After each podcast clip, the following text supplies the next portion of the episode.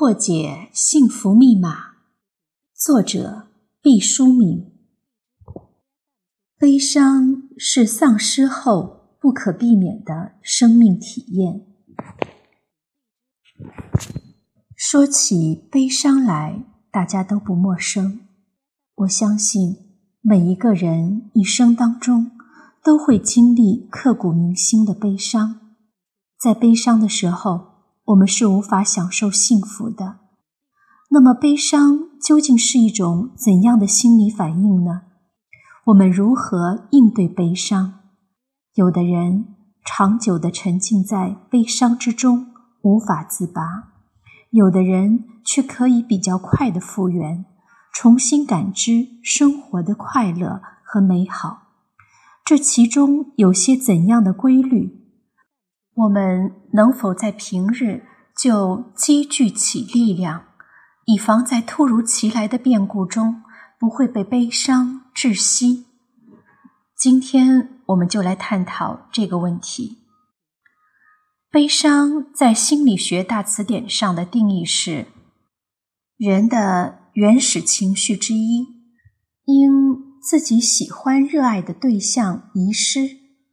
或者期望的东西幻灭而引起的一种伤心难过的情绪体验，常伴有失眠、哭泣、难过、抑郁、食欲减退等身心反应。汉语有个形容词“伤心”，悲伤的时候最先伤害的就是心。一个伤心的人是无法充分的享受幸福的。物是人非事事休，欲语泪先流。这是才女李清照的悲伤。太阳升得老高了，她方才起床，好不容易起来了，又没心情梳头发。要知道，早上打不起精神，起不来床，正是抑郁症的一个突出表现。当然，我不是根据这一点。就说李清照得了抑郁症，只是通过这个细节传达出了作者在国痛家恨的环境压力下那种难以排遣的凄惨心境。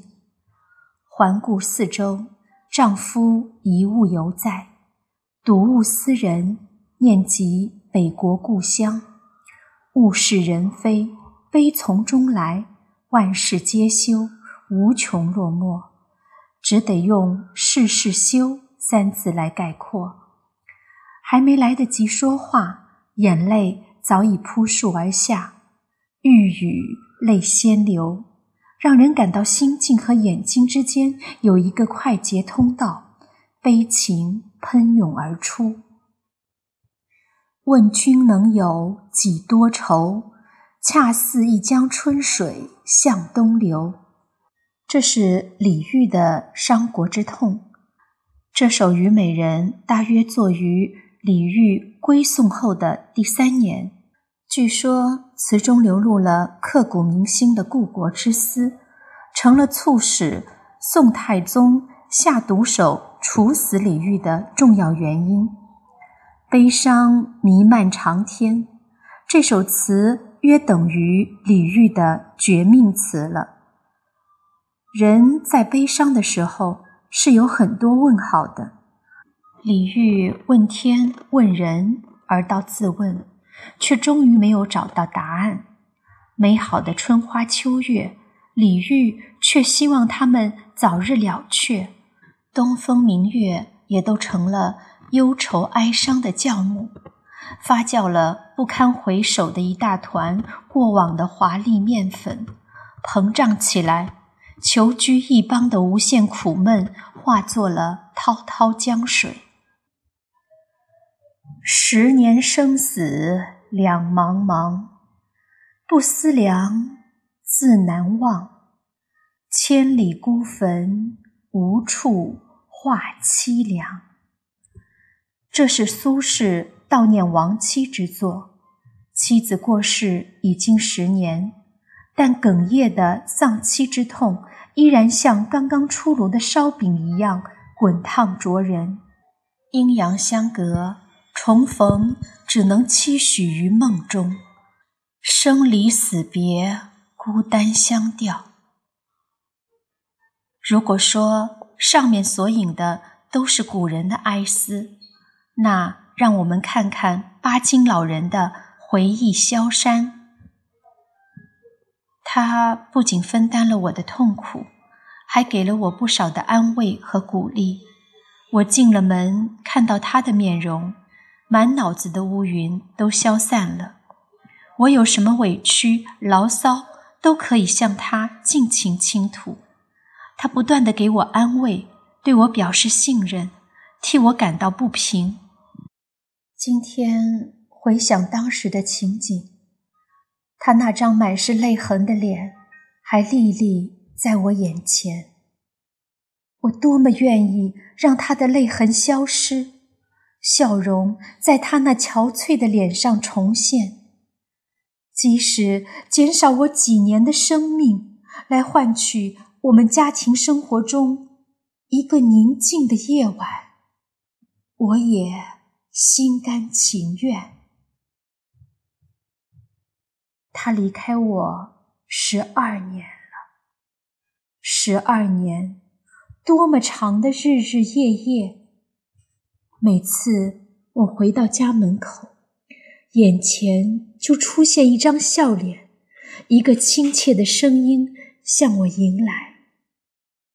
可是走进院子，却只见一些高高矮矮的、没有花的绿树。上了台阶，我环顾四周，他最后一次离家的情景还历历在目。我仿佛还站在台阶上，等待着车子的驶进，等待着。一个人回来，这样长的等待，十二年。甚至在梦里，我也听不见他那清脆的笑声。我记得的只是孩子们捧着他的骨灰盒回家的情景。这骨灰盒起初。就放在楼下我的寝室内，床前的五斗橱上。李清照是丧失了丈夫，也丧失了家园；李煜是丧失了往日锦衣玉食、雕栏玉砌的帝王生涯，丧失了国土和臣民。